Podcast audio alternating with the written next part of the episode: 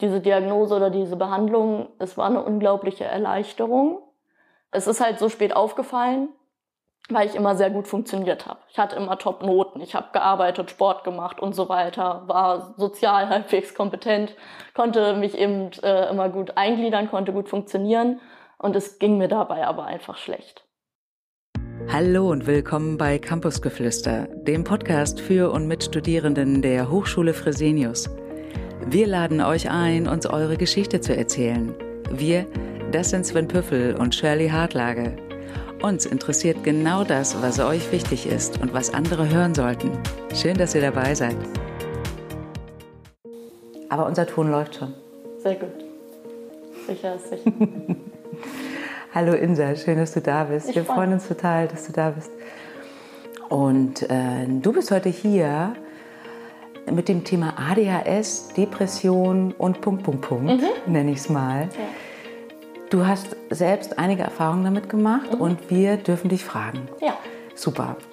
Und bevor wir anfangen und gucken, was heißt das eigentlich für dich und wie ist so deine Geschichte, mhm wollen wir dir erstmal die schnellen zehn Fragen stellen, um reinzukommen. Okay. Okay, bist du bereit? Ich bin bereit.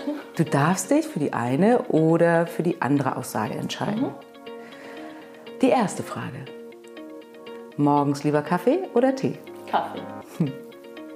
Sofa oder Party? Sofa. Mehr Zeit oder lieber mehr Geld? Mehr Zeit. Kreativ oder strukturiert?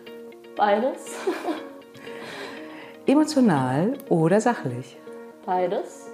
Tut mir leid. Alles gut. Finnland oder Mallorca? Finnland. Überraschung oder Plan? Überraschung. Lieber Samstag oder Sonntag? Samstag. Eher pünktlich oder eher spät? Zu früh. Eher reden oder zuhören? Zuhören. Vielen Dank, das war's schon. Ja, auch von mir nochmal herzlich willkommen zu Campusgeflüster. Mhm. Ja, und äh, Shirley hat es gerade schon gesagt, du willst über ein sehr persönliches Thema sprechen, mhm. nämlich über auch ADHS und äh, ja, was das so alles nach sich gezogen hat, dieses mhm. Thema. Und ich letztendlich ist es ja ein Thema, was auch gerade jetzt relativ aktuell ist, auch so in sozialen Medien, aber wenn man auch bei TikTok und so weiter mhm. guckt, geht es viel um das Thema mhm. ADHS. Deshalb finde ich es total super, dass du zu Gast bist, einmal so ein bisschen darüber erzählst, weil das einerseits, glaube ich, ein Thema ist, was viele Leute auch betrifft und gerade so ADHS im Erwachsenenalter. Ja. Ist ja nicht so einfach zu greifen wie jetzt bei Kindern, wo das dann so der klassische mhm. Zappelphilipp ist, sondern sich ja nochmal anders äußert. Äh, und auf der anderen Seite, wie das immer natürlich ist bei sozialen Medien, bei TikTok und so weiter, dass jeder das Gefühl hat, so ein bisschen zerstreut zu sein, gleich die Diagnose ja. ADHS hat. Mhm. Also so, Geht so schnell. Und, genau, und das ist so einerseits, denke ich immer so total cool, wenn überhaupt zu Themen der mentalen Gesundheit dann Öffentlichkeit mhm. und darüber gesprochen wird und das ein bisschen entstigmatisiert wird. Aber auf der anderen Seite, wenn es halt irgendwie zu fehlerhaften Selbstdiagnosen kommt, ja. ist auch doof. Deshalb würde ich dich zu Beginn gerne einmal bitten zu schildern, wenn wir jetzt erstmal bei der ADHS bleiben, wie äußert sich die ADHS bei dir? Also woran merkst du die, woran können das vielleicht andere merken, dass vielleicht alle, die zuhören, erstmal so ein Verständnis bekommen von, ah, so ist das, mhm. ADHS zu haben? Auf jeden Fall. Ich möchte einmal am Anfang sagen, das ist mir ganz wichtig, gerade bei ADHS. Ich berichte halt nur von meinen Erfahrungen. Ich, äh, gut, ich studiere Psychologie, aber äh, jetzt auch äh, bin keine ADHS-Expertin, sondern eben nur Expertin für mein Empfinden. Deswegen finde ich das immer sehr, sehr wichtig, eben wenn es um Selbstdiagnose geht oder wenn man dann sich davon beeinflussen lässt von einer persönlichen Erfahrung. Bei mir ist das so, ich habe die Diagnose jetzt seit zwei Jahren und bei mir ist es aber einfach so, ein paar klassische Dinge sind einfach, ich kann nur Sachen machen, für die ich mich interessiere oder wo ich Druck hinter habe. Also bei mir ist das so, ähm, hat sich auch im Studium gezeigt, es gibt Kurse, äh, da bin ich immer da und bin total tief drin und lese dann noch und ganz, ganz viele Sachen, die eigentlich gar nicht wirklich damit zu tun haben, aber mich dann noch weiter interessieren. Und andere Kurse, da habe ich es bis kurz vor der Prüfungsphase nicht geschafft, mich damit auseinanderzusetzen, weil es mich einfach nicht interessiert hat. Also so dieses Thema ähm, ein bisschen ganz oder gar nicht, so funktioniert mein Gehirn. Und das äußert sich eben auch zum Teil in äußerlich äh, scheint es dann, als wäre ich faul, weil ich irgendwie es nicht schaffe, Sachen zu machen, die eigentlich gemacht werden müssten und die auch eigentlich gar nicht so aufwendig sind. Oder es ist eben genau andersrum, dass ich dann auf einmal zehn Stunden am Schreibtisch sitze und gar nicht merke, dass zehn Stunden um sind. Also das ähm, ist so ein bisschen das Thema Aufmerksamkeit. Zum anderen fällt es mir auch super schwer. Ich brauche immer sehr, sehr viele Reize, sage ich mal. Also ähm, ich habe das auch teilweise in Vorlesungen gemacht, in Absprache mit, dem, äh, mit den Dozenten, dass ich dann in der Vorlesung, Vorlesung nebenbei Musik gehört habe weil ich mich sonst einfach nicht konzentrieren konnte. Das scheint jetzt auch erstmal paradox. ähm, aber das heißt, äh, sieht man auch äh, an meinem Schreibtisch und so weiter. Ich habe dann immer eher mehr Ablenkungen oder für andere Menschen Ablenkungen, die mir aber einfach helfen, mich stimuliert zu halten, sodass äh, ich mich dann eben besser konzentrieren kann. Ja, ein Thema ist, glaube ich, noch, dass meine Interessen auch sehr, sehr schnell wechseln. Also die sind nicht nur extrem, sondern es ist auch, ich war so ein Kind, was alle Sportarten für einen Monat ausprobiert hat und dann wieder komplett das Interesse verloren hat. So ist das auch immer noch. Klar gibt es Themen, die mich dauerhaft begleiten, aber es ist so, wenn ich eine neue Band finde, dann höre ich die erstmal auf Dauerschleife und dann fünf ist Jahre das auch nie deine wieder. Lieblingsband in dem Moment? Ja, genau, dann Mhm. ist das meine Lieblingsband und dann ähm, höre ich sie dann aber auch wieder, weiß ich nicht, Ewigkeiten nicht mehr. Ähm, das ist äh, auch was, was, glaube ich, mein Umfeld sehr beeinflusst und schwer macht, sich auf mich einzustellen. Ähm, oder auch meine Haarfarben und so weiter. Es, es ändert sich vieles sehr schnell und sehr extrem. Ja, ich glaube, das sind so die Sachen, die mir spontan einfallen zu ADHS bei mir. Magst du nochmal ähm, die Stichworte ADHS noch mal erklären aus deiner Sicht? Ja, also ähm, das ist ja Aufmerksamkeitsdefizit, Hyperaktivitätssyndrom, glaube ich, so habe ich es zumindest im Richtig. Kopf. Ähm, und es geht eben ja, um das Aufmerksamkeitsdefizit, obwohl ich äh, finde, dass das ein bisschen veraltet ist, der Begriff, weil das, äh, ich habe unglaublich viel Aufmerksamkeit, es ist halt nur schwer steuerbar. Also es geht bei mir eher darum, dass ich das nicht so gut lenken kann. Hyperaktivität ist mal so, mal so. Wenn ich still sitzen muss, dann ist es manchmal schwierig. Äh, aber Hyperaktivität bezieht sich bei mir auch auf den Kopf, auf die Gedanken, die dann irgendwie viel aktiver sind, als sie es sein müssten. Ja, und ADHS als Krankheitsbild finde ich ist auch ein interessantes Thema, weil für mich, ich finde, es ist nicht wirklich eine Krankheit, es ist einfach eine andere Funktionsweise, so ein bisschen. Also, ja, ich funktioniere halt einfach ein bisschen anders und ähm, das ist halt einfach nur eine Variante und keine Krankheit, meiner Meinung nach. Und die Diagnose hast du erst vor zwei Jahren bekommen. Wie alt bist du jetzt? Ich bin jetzt 22 ja. und ähm, Diagnose ist auch nicht ganz richtig. Äh, die habe ich tatsächlich offiziell noch nicht. Bin aber jetzt seit zwei Jahren mit ADHS eben in Behandlung und ähm, nehme da auch Medikamente für und so weiter. Und das ist eben seit zwei Jahren der Fall. Ich war davor schon zwei Jahre in Therapie, allerdings wegen Schlafstörungen und Depressionen und Ängsten und so weiter. Und dann kamen wir irgendwann, ich weiß gar nicht mehr, was genau der Auslöser war. Äh, ich glaube, ich hatte so ein bisschen geschildert, äh, was in meinem Kopf vorgeht. Und dann war mein Psychiater auf einmal so, hm, haben wir eigentlich schon mal über das Thema ADHS gesprochen. Und dann ähm, sind wir das mal durchgegangen auf verschiedene Arten und Weisen, haben uns damit beschäftigt gemeinsam und dann ja, passte das irgendwie und hat sehr, sehr viel erklärt. Eben auch diese anderen Störungsbilder, die hängen oft auch mit ADHS eben zusammen. Und das ist irgendwie so ein bisschen das grundlegende Prinzip hinter vielem, was bei mir so äh, passiert. Und dann war der Test auf Exempel quasi, dass man mal mit der Medikation angefangen hat und geguckt hat, okay, kennt man ja bei Ritalin, habe ich jetzt einen tollen Trip und bin da irgendwie mhm. voll auf äh, Tempo. Was bei mir aber nicht der Fall war, sondern für mich war es so ein bisschen wie eine Brille aufsetzen. Auf einmal war alles klarer, man konnte das besser steuern, es war alles nicht mehr so verrückt. Wie, also darf ich, kannst du das mal erzählen, wie, dieser Moment war? Weil das heißt, ein bisschen funktioniert dein Gehirn ja wieder normal, weiß nicht, ob man das Ja. so sagen kann mit Ritalin. Mhm. Das ist ja so ein bisschen, also diesen Brillenmoment kenne ich auch. Einem fällt das ja wahrscheinlich gar nicht so auf, weil du ja jahrelang einfach mit. ADHS gelebt hast und plötzlich, äh, genau, hat man plötzlich die Medikation, in dem Fall die Brille auf und denkt so, ah, so sieht's eigentlich in der Welt aus. Ich sehe ja was. Genau, ich sehe was. Ich hatte das wirklich gehabt. Äh, Kurzsichtigkeit war lange nicht diagnostiziert. Dann hatte ich die Brille auf und dachte, ach stimmt, was ich alles verpasst habe so ungefähr.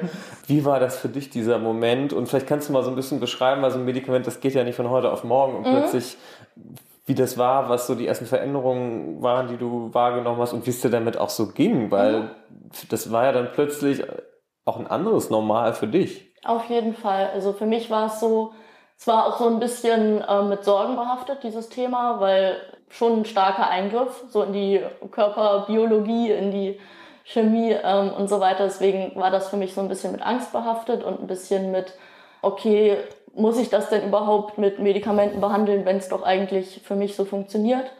Es hilft mir einfach im aktuellen System. Also wenn ich einen 8-Stunden-Arbeitstag habe, dann funktioniert das eben besser auf die normale Weise, auf die Weise mit Medikamenten oder wenn ich eben studiere und so weiter. Was das Medikament bei mir bewirkt hat, ist eben, das hat so ein bisschen die Verhältnisse verschoben. Also wenn ich mich vorher insgesamt über den Tag verteilt zwei Stunden unter Kontrolle hatte, bewusst gesteuerte Dinge tun konnte, dann waren das jetzt eben vier, fünf Stunden. Das heißt, es hat so ein bisschen die Verhältnisse verschoben ähm, und das weniger extrem gemacht. Ich meine, ist ja dieses Thema, jeder ist mal unkonzentriert und bei mir war das aber der Großteil des Tages. Und das hat sich einfach so ein bisschen verschoben, was für mich riesige Auswirkungen hatte, weil ich einfach viel mehr Kontrolle über meinen Alltag hatte, viel besser. Es war voll unglaublich frustrierend, wenn man sagt, okay, ich möchte jetzt auch etwas, was man selber möchte. Ich möchte jetzt spazieren gehen. Und es ging einfach nicht. Da hat mein Kopf das eine gesagt, aber mein Körper hat einfach nicht mitgemacht. Ich konnte das nicht umsetzen, dieses Ausführen von geplanten Dingen. Und auf einmal, ähm, ich kann das immer noch ganz oft nicht. Also es ist immer noch so, dass ich sag mal der halbe Tag äh, ich mich zu Dingen überwinden möchte und es geht nicht. Aber es hat sich eben so ein bisschen verschoben, dieses Verhältnis. Und ähm, was das mit mir gemacht hat, diese Diagnose oder diese Behandlung, es war eine unglaubliche Erleichterung, weil da, es ist halt so spät aufgefallen, weil ich immer sehr gut funktioniert habe. Ich hatte immer Top-Noten, ich habe gearbeitet, Sport gemacht und so weiter, war sozial halbwegs kompetent, konnte mich eben äh, immer gut eingliedern, konnte gut funktionieren und es ging mir dabei aber einfach schlecht. Also in mir selber war diese Störung sehr, sehr klar. Nach außen hin hat man sie nicht gemerkt. Und dann ähm, mich mit diesem Thema zu beschäftigen und zu merken, okay, auch wenn es nach außen hin so wirkt, da ist tatsächlich was und das ist valide und das ist real und ähm, da kann man auch dran arbeiten. Das ist nicht einfach dein Kopf, der irgendwie blöd ist so. Das hat ganz, ganz viel mit meinem Selbstbild so ein bisschen gemacht. Dass ich nicht faul bin oder äh, sprunghaft bin, sondern dass das eben diese Funktionsweise ist. Und so wie dir geht's ja ganz, ganz vielen Menschen. Ne? Ich weiß nicht, ich habe mal als in der Kita gearbeitet mhm. und da waren auch zwei, drei Jungen waren das, die unter ADHS gelitten haben. Und es war für alle, sowohl für uns Pädagogen als auch für die Eltern, als auch für die Kinder, unheimlich ähm, anstrengend mhm. manchmal, mhm. weil da so viel Energie dahinter war. Für viele Eltern war das auch so eine Erleichterung zu wissen, ah, jetzt hat das Kind sozusagen einen Namen. Mhm.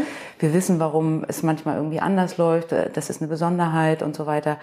Mm, und mit den und den Schwierigkeiten verbunden. Hast du das auch im Nachhinein, im Rückblick, hättest du eigentlich gehabt, irgendwie, oh Mensch, das wäre gut gewesen, wenn ich das früher gewusst hätte, wäre mir viel ja. erspart geblieben. Also es ist ja so, ähm, habe ich jetzt keine, äh, keine konkreten Zahlen zu, aber es ist so, dass es oft bei ähm, Mädchen einfach nicht diagnostiziert wird, weil es eben mhm. wie bei mir sich im Inneren abspielt.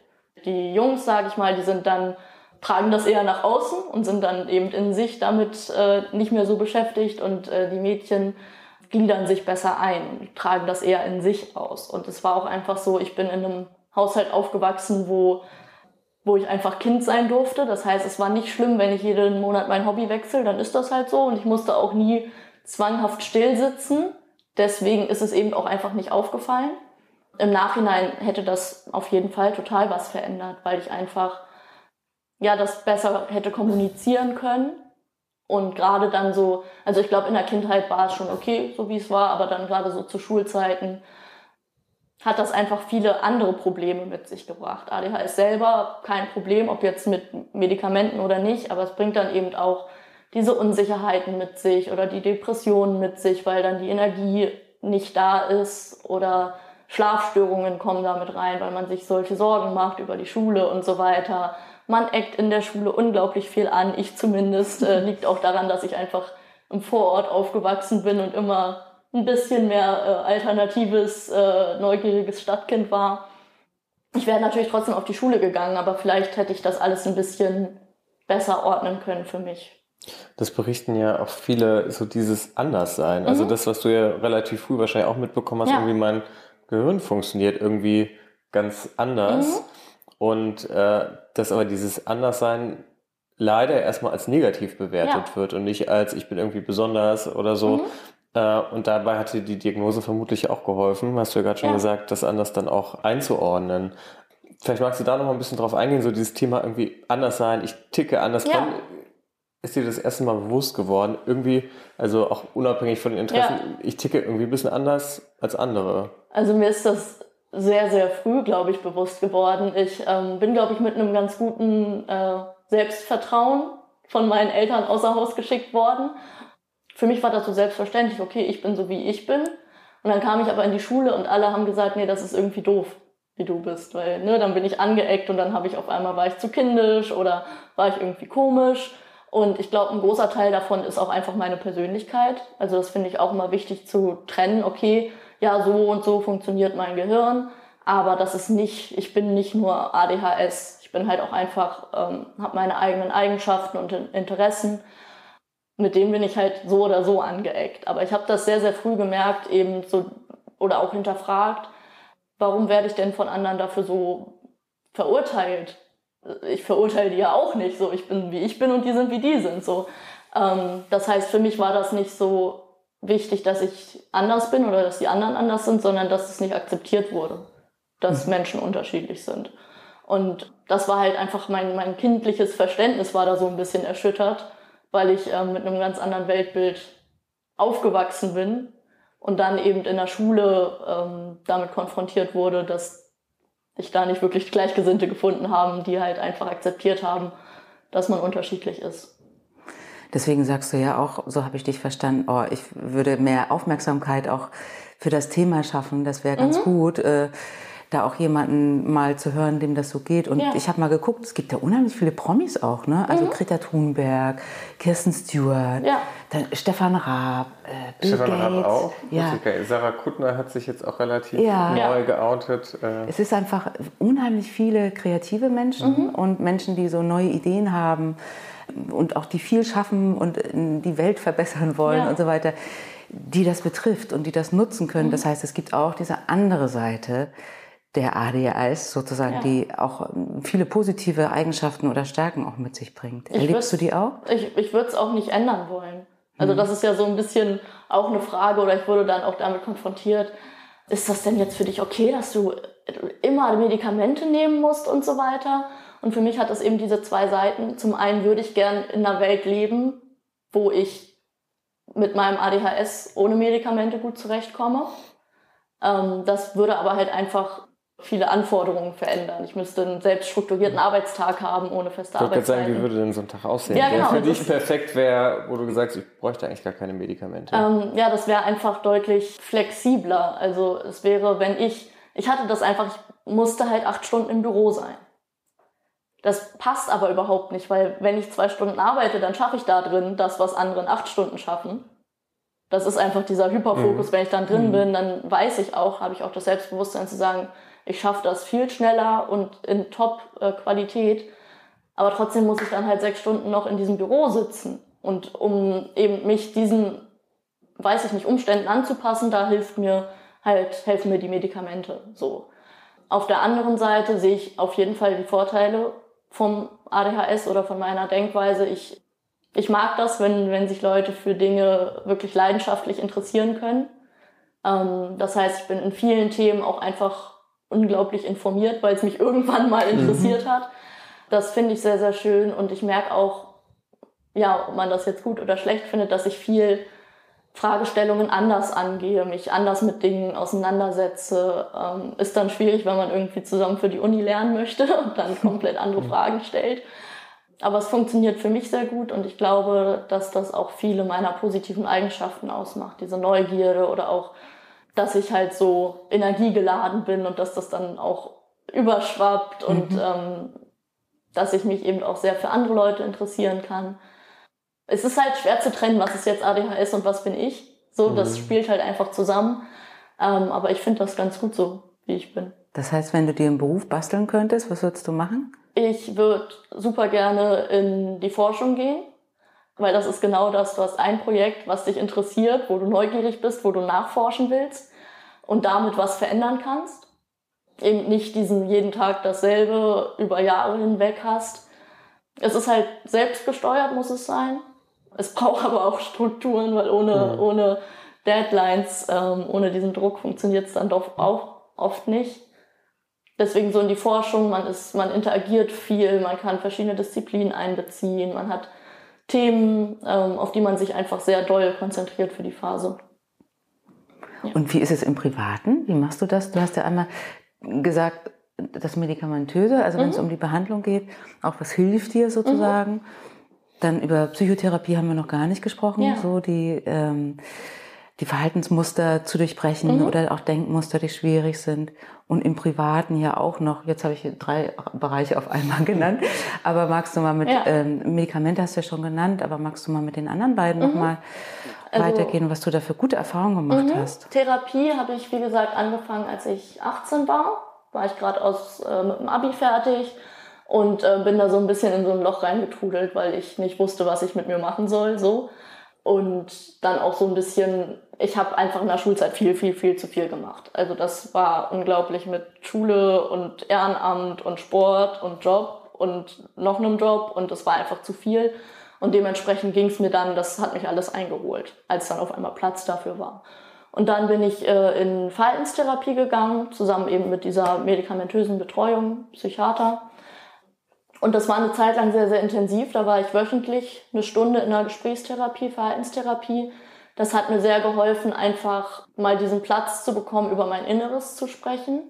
Weil, wie gesagt, es war vorher immer so dieses, wie du hast Probleme, es läuft doch alles gut. So. Mhm. Und in der Therapie war eben genau dafür der Platz da, zu sagen, ja, ich weiß, es läuft gut, aber ich möchte, dass es mir damit besser geht. Mhm. So. Vielleicht auch auf Kosten der Leistung dann. Ne? Und es war einfach das Thema, mir hat das auch in der Woche Struktur gegeben. Ich wusste, ich muss nicht mehr jeden Tag die ganze Zeit über alles nachdenken, sondern ich habe da einen dedizierten Platz für, eine Person, die gerade nicht mit ihren eigenen Problemen beschäftigt ist, sondern auf mich hört.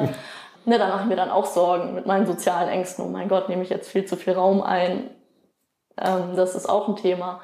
Und deswegen hat mir das sehr geholfen. Ich habe mich dadurch sehr, sehr gut reflektiert und mich kennengelernt, ein bisschen herausgefunden, was hinter was was steckt, sage ich mal. Und natürlich auch Muster rausgefunden. Und mir hat vor allem dieses Wissen über mich selber geholfen, weil ich jetzt, inzwischen bin ich kaum noch in Therapie. Das ist dann alle paar Monate mal, je nachdem, je nach Bedarf. Und ich merke einfach, wenn ich im Alltag bin und dann merke ich ja, irgendwie kriegst du nichts auf die Reihe, dann weiß ich, aha, warum kriegst du denn nichts auf die Reihe? Es gibt ja auch viele Menschen, auch mit denen wir gesprochen haben, die ja sagen, meine psychische Störung schützt mich auch vor etwas oder gibt mir mhm. Kontrolle. Was hast du da für dich rausgefunden? Also, ähm, also es hat mich natürlich unglaublich viel belastet. Es war unglaublich schwierig.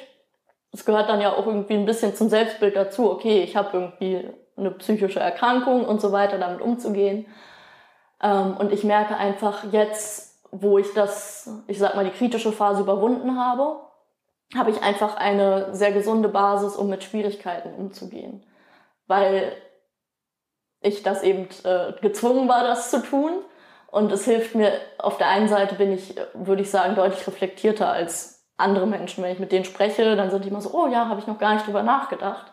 So, also ich äh, kenne mich dadurch besser, ich verstehe dadurch auch andere Menschen besser.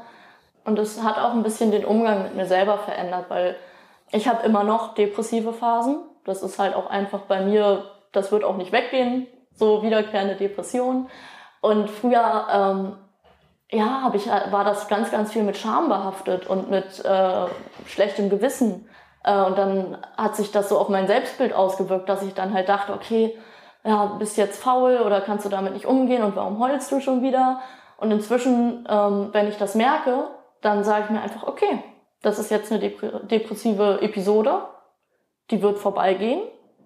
Ich weiß, ich kann da jetzt nicht so unglaublich viel gegen tun, aber ähm, ich gehe da deutlich äh, realistischer mit um und weiß einfach, da bin ich nicht schuld dran, sondern das ist so und ich mache das Beste draus, auch wenn das dann eben nicht viel ist. Aber das heißt auch, dass du manchmal einfach abwartest, bis sie ja. wieder vorbeigeht. Weil es gibt ja viele Leute, mhm. die dann sagen, ich muss dann ganz aktiv was machen. Mhm. Und ja. auch unter uns Therapeuten sagen wir, dann gibt es ja so einen Werkzeugkoffer und ich hole irgendwie genau. meine Technik raus. Aber es hört sich bei dir eher so an, dass du sagst, das ist wie so eine dunkle Wolke und dann muss ich warten, bis sie vorübergezogen ist. Also es ist halt, man kann einiges beeinflussen, aber auch wenn ich jetzt merke, diese äh, Ausführungsstörung, sag ich mal, wenn ich was nicht umsetzen kann, an manchen Schrauben kann ich schrauben, indem ich sage, okay, ja natürlich willst du den Abwasch nicht machen, machst du dir Musik an, machst es so und so, machst ein bisschen das äh, freundlicher für dein Gehirn. Und dann gibt's aber andere Dinge, wo ich einfach weiß, okay, das ist jetzt einfach so. Ich weiß auch, wenn ich äh, zehn Stunden am Schreibtisch geackert habe, natürlich bin ich dann abends K.O. Da kann man auch nicht mehr viel gegen machen. So. Mhm. Dann kann man einfach sagen, also alleine das zu akzeptieren und nicht zu verurteilen, nimmt so viel Last weg. Und dann zu wissen, muss man sich natürlich auch genug für kennen, zu wissen, das ist jetzt so und das geht vorbei. Und das nimmt ganz viel Last ab, weil ich denke dann nicht, okay, was muss ich jetzt tun, damit es besser wird, sondern das ist dann einfach so. Ja, es ist schön, dass du das kannst, ne? weil das ist gar nicht so einfach in unserer Leistungsgesellschaft. Mhm. Wie gesagt, drum, vier Jahre ja, ja, Therapie. Ne? funktionieren. Ne? Genau, super. Mhm. Sag mal, und im Alltag, wenn du, wenn du sagst, okay, das ist so meine Alltagsstruktur, mhm. die mir gut tut, ähm, wo ich merke, ach, da bin ich so in, in so einem Bereich, da, da kann ich gut sein mit meinen Besonderheiten. Mhm. Worauf kannst du gut achten oder achtest du von dir aus, weil du sagst, das tut mir gut? Mhm. Ähm, mir ist bewusst, also ganz, ganz viel ist mir bewusst, dass ich mich einfach darauf einstelle, wenn ich gerade in dem und dem Modus bin. Also zum Beispiel im Putzmodus dann nutze ich das und putze, so, weil ich weiß, das wird die nächsten zwei Wochen wahrscheinlich nicht mehr so der Anreiz sein. Also einfach dieses sich drauf einlassen, auf das, was jetzt gerade möglich ist ähm, und das zu nutzen. Auf der anderen Seite, ähm, ich habe es ewig probiert mit irgendwelchen Tagesplänen, To-Do-Listen mhm. und so mhm. weiter. Hat immer alles nicht funktioniert, weil ich habe ja die Zeiten äh, festgelegt und wer bin ich schon? Also da fehlt es mir so ein bisschen an Disziplin. Das ist ein riesengroßes Thema ich habe für mich äh, rausgefunden, es klappt bei mir unglaublich gut, Dinge miteinander zu verketten. Das habe ich mir sehr angewöhnt zu sagen, okay, ich gehe jetzt auf Toilette, dann hole ich mir was Neues zu trinken und dann setze ich mich an den Schreibtisch. Ja, so ein Plan. So, genau, so einen konkreten Plan für jetzt die Handlungen. So, das funktioniert für mich unglaublich gut. Wie so eine Verhaltenskette, wo genau, klar richtig. ist, das ist. Mhm. Und dann gibt es eben einfach so Sachen, ich, wenn ich morgens aufstehe, ich ziehe mir eine ordentliche Hose an. Allein, weil ich dann in einem anderen Modus bin. Viele ziehen sich dann auch irgendwie Schuhe an zu Hause, habe ich auch schon viel gehört, weil dann einfach äh, du dem Gehirn klar machst, nee, jetzt ist mal Rausgehen. produktiv sein. So. ja. Oder auch sowas, äh, ich habe mir extra in ein Sofa zugelegt, damit ich nicht entweder im Bett liege und nichts tue oder diese Riesenhürde zum Schreibtisch habe, sondern ich habe jetzt einfach einen Ort, wo ich eine Pause machen kann, wo aber klar ist, das ist jetzt nur eine Pause, da stehst du dann wieder auf. Also es ist halt ich glaube, da gibt es keinen äh, Erfolgsplan, Erfolgsrezept. Äh, das ist einfach ähm, ganz, ganz viel ausprobieren. Also ich habe unglaublich viel ausprobiert, klappt das, klappt das nicht. Und es ist, glaube ich, sehr, sehr wichtig zu wissen, dass neun von zehn Sachen nicht klappen. Mhm. Und die zehnte mhm. Sache klappt dann aber.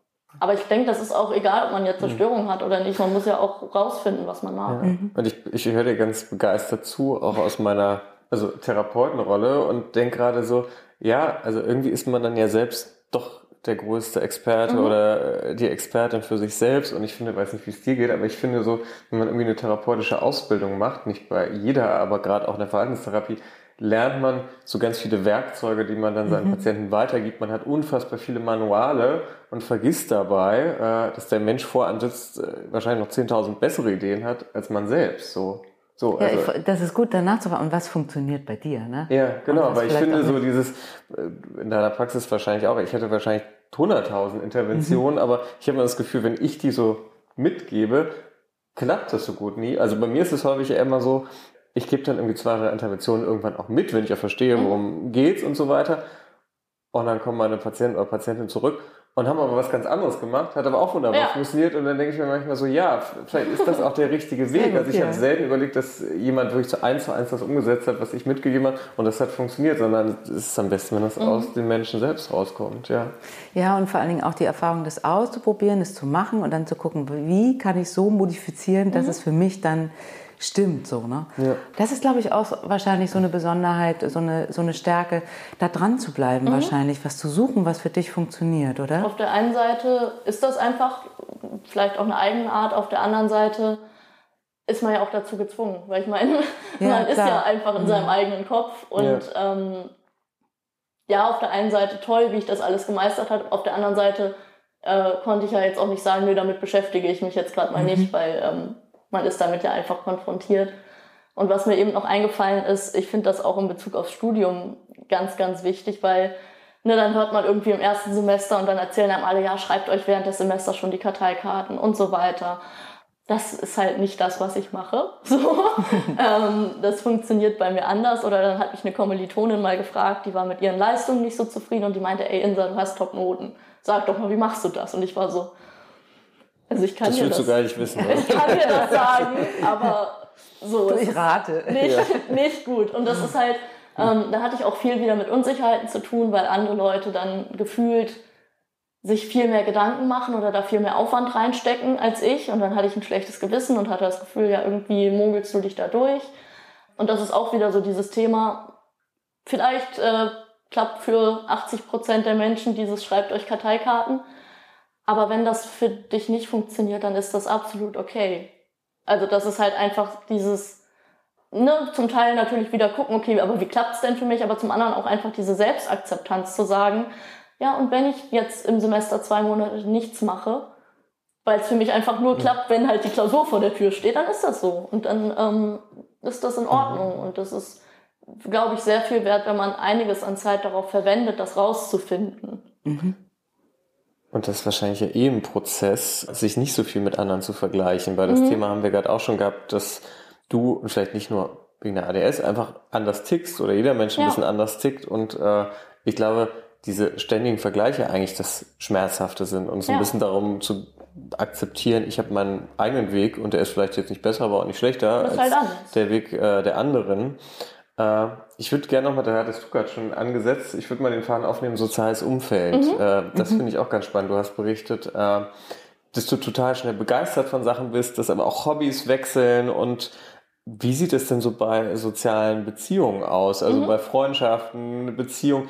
Ist es da zum Beispiel auch so? Weil ich sag mal so, so ein Hobby ist vielleicht nicht so schlimm, wenn man das ja. einmal im halben Jahr wechselt. Bei sozialen Beziehungen ist das nochmal anders. Also mhm. wie zeigt sich, äh, ja, wie ist es da bei dir? Und wie geht dein Umfeld vielleicht auch damit ja. um, mit deiner vielleicht manchmal auch Sprunghaftigkeit mhm. in manchen Dingen? Also es ist so, dass ich kaum bekannte oder ganz gute Freunde habe. Ich habe halt entweder Leute, äh, mit denen man so durch dick und dünn geht, äh, einfach, oder halt Leute, mit denen macht man, ich hasse Smalltalk, ich kann das nicht, weil ich bin jemand, wenn ich über was Relevantes rede, dann mache ich das fünf Stunden wenn ich über was, über was nicht Relevantes rede, ich nicht. So, ist, äh, also ich kann dann auch zuhören, aber es ist halt, äh, Beziehungen werden bei mir sehr schnell sehr intensiv. Einfach weil ich von meiner Art, wenn ich mich öffne, dann erzähle ich da auch viel und ich habe ich hab wenig Hemmungen, wenig Dinge, die ich so hinterm Berg halte in Gesprächen.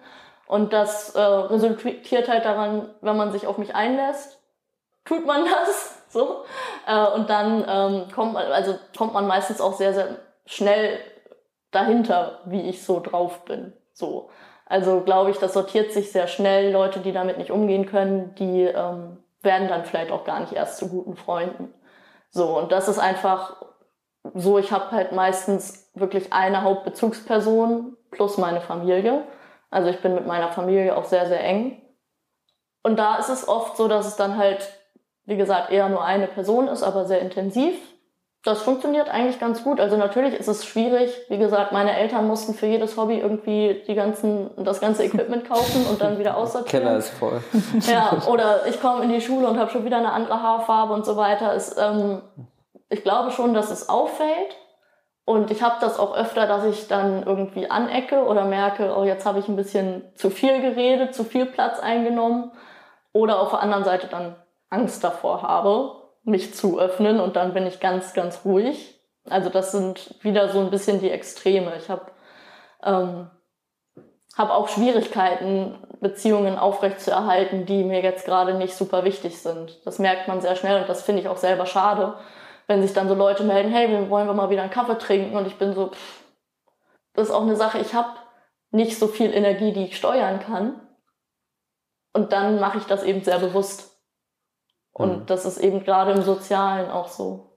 Und gibt es sowas, so, wo du sagst, das ist eigentlich ganz gut für, für Menschen, die sozusagen mit Menschen zu tun haben, die mhm. ADHS haben. Hättest du so ähm, gute Tipps, äh, was da gut wäre, damit der Kontakt gut klappt? Also was, was mhm. man machen kann, wenn man Freund oder Angehörige oder Partner, Partnerin sein könnte? Also kann ich wieder nur von mir berichten.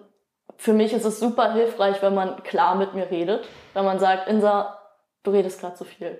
Oder irgendwie sowas. Oder sagt, hey, pass auf, wir haben uns jetzt nicht gesehen, weil ich hatte zu tun. Jetzt habe ich nicht mehr zu tun, lass uns dann und dann treffen. Also mhm. dieses Konkrete. Weil in meinem Kopf geht unglaublich viel vor und ich habe schon sieben Ideen, warum wir uns nicht getroffen haben.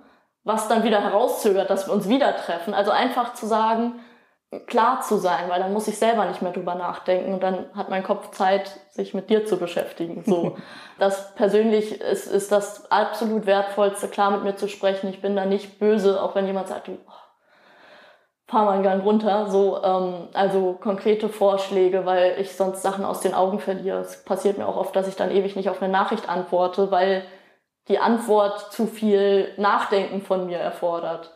So, dann bin ich so, ah, weiß ich jetzt perfekt nicht genau und dann vergesse ich so. Und deswegen ähm, konkrete Kommunikation wäre, mhm. glaube ich, mein Top-Tipp ja, für super. den Umgang. Mhm. Ist es bei dir auch so, ich hätte ja von, über Sarah Kuttner gesprochen, die jetzt ja auch relativ offen über ihre mhm. ADHS-Erkrankung spricht und die sagt zum Beispiel auch in einem Podcast, dass auch so soziale Kontakte sie sehr schnell so ermüden und mhm. anstrengen, dass sie sagt so, also, also ich zum Beispiel finde ich kann mir immer gut vorstellen, auch fünf Stunden im Restaurant zu sitzen bei Wein und zu quatschen, aber dass sie sagte so, eigentlich so nach einer Stunde ist meine Aufmerksamkeitsspanne eigentlich genug ausgereizt, mhm. dann reicht es und dann wird es irgendwie anstrengend. Hast du das auch? Mm, bei, bei eben diesen, ähm, ich sag mal, nicht so tiefen sozialen Kontakten. Also das ist halt eben auch einfach so, wenn ich jetzt was lesen soll, was mich nicht interessiert, dann kann ich das nicht lange. Aber wenn es mich interessiert, dann geht das auch stundenlang. Also das ist halt, wie gesagt, spielt auch wieder einfach mit rein, dass ich, ich brauche viel Zeit für mich. Das ist einfach, ähm, für mich reicht's dann auch einfach irgendwann. Aber so, also wenn ich mit Leuten rede, mit denen ich mich gerade wohlfühle, dann kann das auch Stunden gehen. Aber es kann halt auch sein, dass dann der Modus kommt. Das ist ja wieder der Hyperfokus, wo genau, du wahrscheinlich, richtig. wenn du drin bist, Deswegen meine ich, ich glaube, das ist vielleicht auch einfach ein Selbstschutz, dass ich dann eben in diese Gespräche gar nicht so sehr reingehe. Also wenn so Leute fragen, ja, wollen wir mal äh, entspannt quatschen, dann bin ich so, pff, also mhm. habe ich jetzt nicht so, ist halt einfach ja, nicht meins. Ja. Ist für mich anstrengend, gibt mir nicht viel, tut mir ja. leid, nein, so. Ja. Ähm, das ist nichts Positives oder nichts Negatives. Das ist einfach ich bin auch nicht gut darin, Sachen durch die Blume zu sagen. Also ja, ich kann Dinge ordentlich formulieren und ich bin auch nicht äh, irgendwie gemein oder so, aber ähm, die Energie, irgendwas undeutlich zu sagen, liegt mir einfach nicht. Ich, ich selber wünsche mir klare Kommunikation und dementsprechend bin ich dann auch recht klar in der Kommunikation. Ich finde, das äh, tut allen Beteiligten gut äh, und spart viel Kummer. Super, dann weiß man ja immer genau, wo man bei, ran man bei dir ist, oder? Ja, also ja. hoffe ich zumindest. Ich ja. bin auch jemand, ich habe ich ja eben auch schon gesagt, klares Feedback. Das ist das, das ist das größte Geschenk, was man mir mhm. machen kann, auch klares negatives Feedback. Mhm. Und ich frage dann auch nach Feedback. Ich sage zu meinem Partner, ja, kann ich so rausgehen? Und dann will ich nicht hören, nee, du siehst doch immer toll aus, egal was du anziehst, das bringt mir nichts. Mhm. Ich habe eine klare Frage gestellt. So. Ja. Ähm, ja. Sag mal, und nochmal einmal ganz zurückgespult, ne? Ähm, wenn du sagst, okay, das eine ist ja, was lernt man so von den Eltern mhm. und was, was hast du dir, was ist so dein Stil auch an Kommunikation, was tut dir gut? Und nun wissen wir ja auch, dass ADHS ja auch vererbbar ist. Mhm. Gibt es denn in deiner Familie auch Menschen, die ein gutes Vorbild für dich waren, weil sie selbst betroffen waren? Ähm, nicht, dass man das jetzt offiziell wüsste. Mhm. So. Ähm, wie gesagt, es war einfach bei mir das ganz Tolle. Mein Bruder und ich sind sehr unterschiedlich. Meine Mama und mein Papa sind sehr unterschiedlich. Und dementsprechend war man ein bisschen gezwungen, seinen eigenen Weg zu ah, finden. Ah, okay. Ähm, und ich glaube, ich bin da eine, eine sehr, sehr klare Mischung zwischen meinen Eltern, weil meine Mutter ähm, sehr gut darin ist, eben äh, auch Ruhe zu finden und Zeit für sich zu finden und dann eben mit einer sehr großen Tiefe in Dinge reinzugehen. Und mein Vater ist einer, der hat immer einen total guten Überblick und strukturiert super gut und ist sehr gut darin, eine Balance zu finden. Ich glaube, ich habe das äh, eben dieses typische ADHS, man ist sowohl kreativ und über die Stränge, als auch, ähm, zumindest bei mir ist es eben so, ich habe halt auch die Fähigkeit, weil ich es muss, Dinge zu strukturieren und einen Überblick zu behalten. Und ähm, ich habe dann diese viel Energie, viel machen und auf der anderen Seite brauche ich auch unglaublich Zeit, viel Zeit für mich und das zu lernen, dass es auch okay ist, sich Zeit für sich zu nehmen.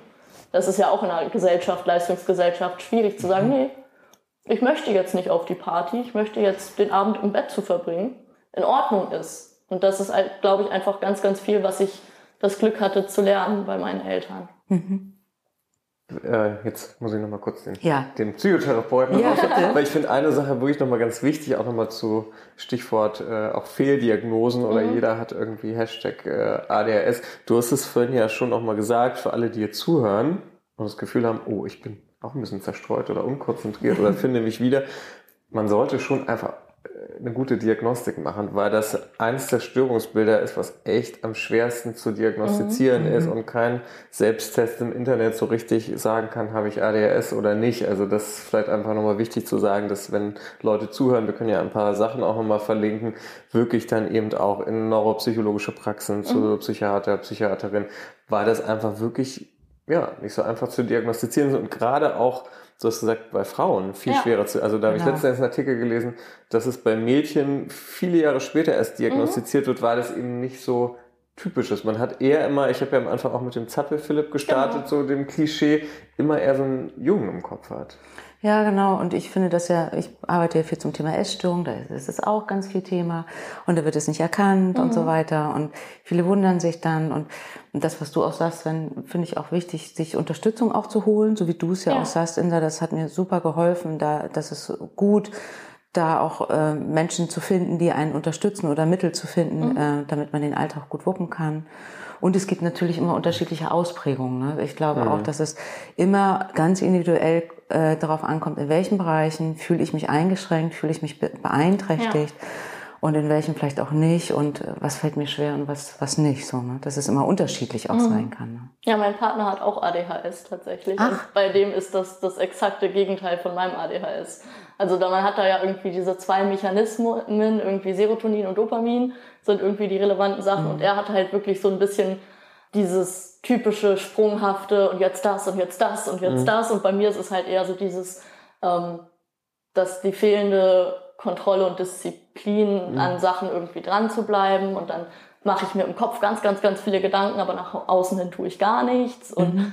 ähm, das ist auch sehr spannend, das Zusammenleben ist. Und habt ihr also vielleicht, um da, wir sind ja jetzt fast am Ende, aber vielleicht trotzdem da nochmal einzusteigen, wenn wir soziales Umfeld, das ist ja auch ganz spannend, weil wir haben ja vorhin auch schon häufiger darüber gesprochen, irgendwie die Umwelt ist dann irgendwie, müsste irgendwie anders sein. Mhm. Jetzt habt ihr beide irgendwie eine ADHS und könnt euch ja als Paar irgendwie auch eine Umwelt schaffen. Also vielleicht, wenn du da einen Einblick geben kannst, gibt es da auch sowas, wo du sagen würdest, das haben wir so als Paar, das würden andere vielleicht ganz abgefahren finden, aber ja. für uns äh, erleichtert das das Leben immens, dass wir so und so als Paar leben. Also ich glaube, was äh, sehr hilft, ist einfach das drüber sprechen, dass wir beide unsere äh, Macken haben. Also ich glaube, das würde auch jedem, jeder Beziehung helfen. Mhm dass wir da einfach sehr, sehr offen miteinander sind. Und ich sage, ich schaffe es jetzt nicht, den Abwasch zu machen. Ich werde das auch morgen nicht schaffen. Tut mir leid. Und schon ist das gar kein Streitpunkt mhm. mehr, sondern es ist halt einfach ein, ein sich austauschen. Und das hilft uns beiden, auch wenn er das bisher noch nicht so kannte, so total viel drüber zu sprechen. Ähm, auf der anderen Seite ecken wir unglaublich viel an. Also ich glaube, wir sind uns auch sehr, sehr unähnlich, dadurch, dass wir beide mhm. ADHS haben, weil wir ganz unterschiedliche Verhaltens Weisen haben. Wie gesagt, er hat so dieses, lass uns jetzt spazieren gehen und ich habe dieses, ich mache jetzt das und danach mache ich das und danach mache ich das und das. es funktioniert nicht so ganz gut miteinander. Und das zwingt uns aber dazu, einfach äh, uns aufeinander einzustellen, weil es eben so extrem auseinandergeht. Mhm. Ja, wie schön, dass du bei uns zu Gast warst. Wie war es denn für dich? Sehr aufregend. Wie gesagt, ich rede nicht gerne viel über mich. Ähm, ich glaube, man hat auch gemerkt, dass ich dann wieder sehr schnell, sehr tief in den Inhalt gehe. Ich habe auch das Gefühl, ich könnte jetzt, ich bin so, ja, aber das habe ich noch nicht erzählt, das habe ich noch nicht erzählt. Ja, das ist halt ja. einfach, weil mein Kopf irgendwie währenddessen so viele parallele Geschichten erzählt. Sehr spannend. Ich freue mich, wenn es Leuten hilft. Ich werde es mir nicht anhören. Ich finde es ganz schlimm, mich selber reden zu hören. Aber ähm, ja, an sich, wie gesagt, mir ist es wichtig, das Thema zu entstigmatisieren. Und wenn es nur einer Person geholfen hat, äh, freue ich mich. Vielen Dank. Vielen Dank. Danke auch. Schön, dass ihr zugehört habt. Wenn ihr Fragen oder Kommentare habt oder ihr selbst eure Geschichte hier in diesem Podcast teilen wollt, dann schaut in unsere Shownotes und schreibt uns. Wir sagen, komm wie du bist und bis zum nächsten Mal.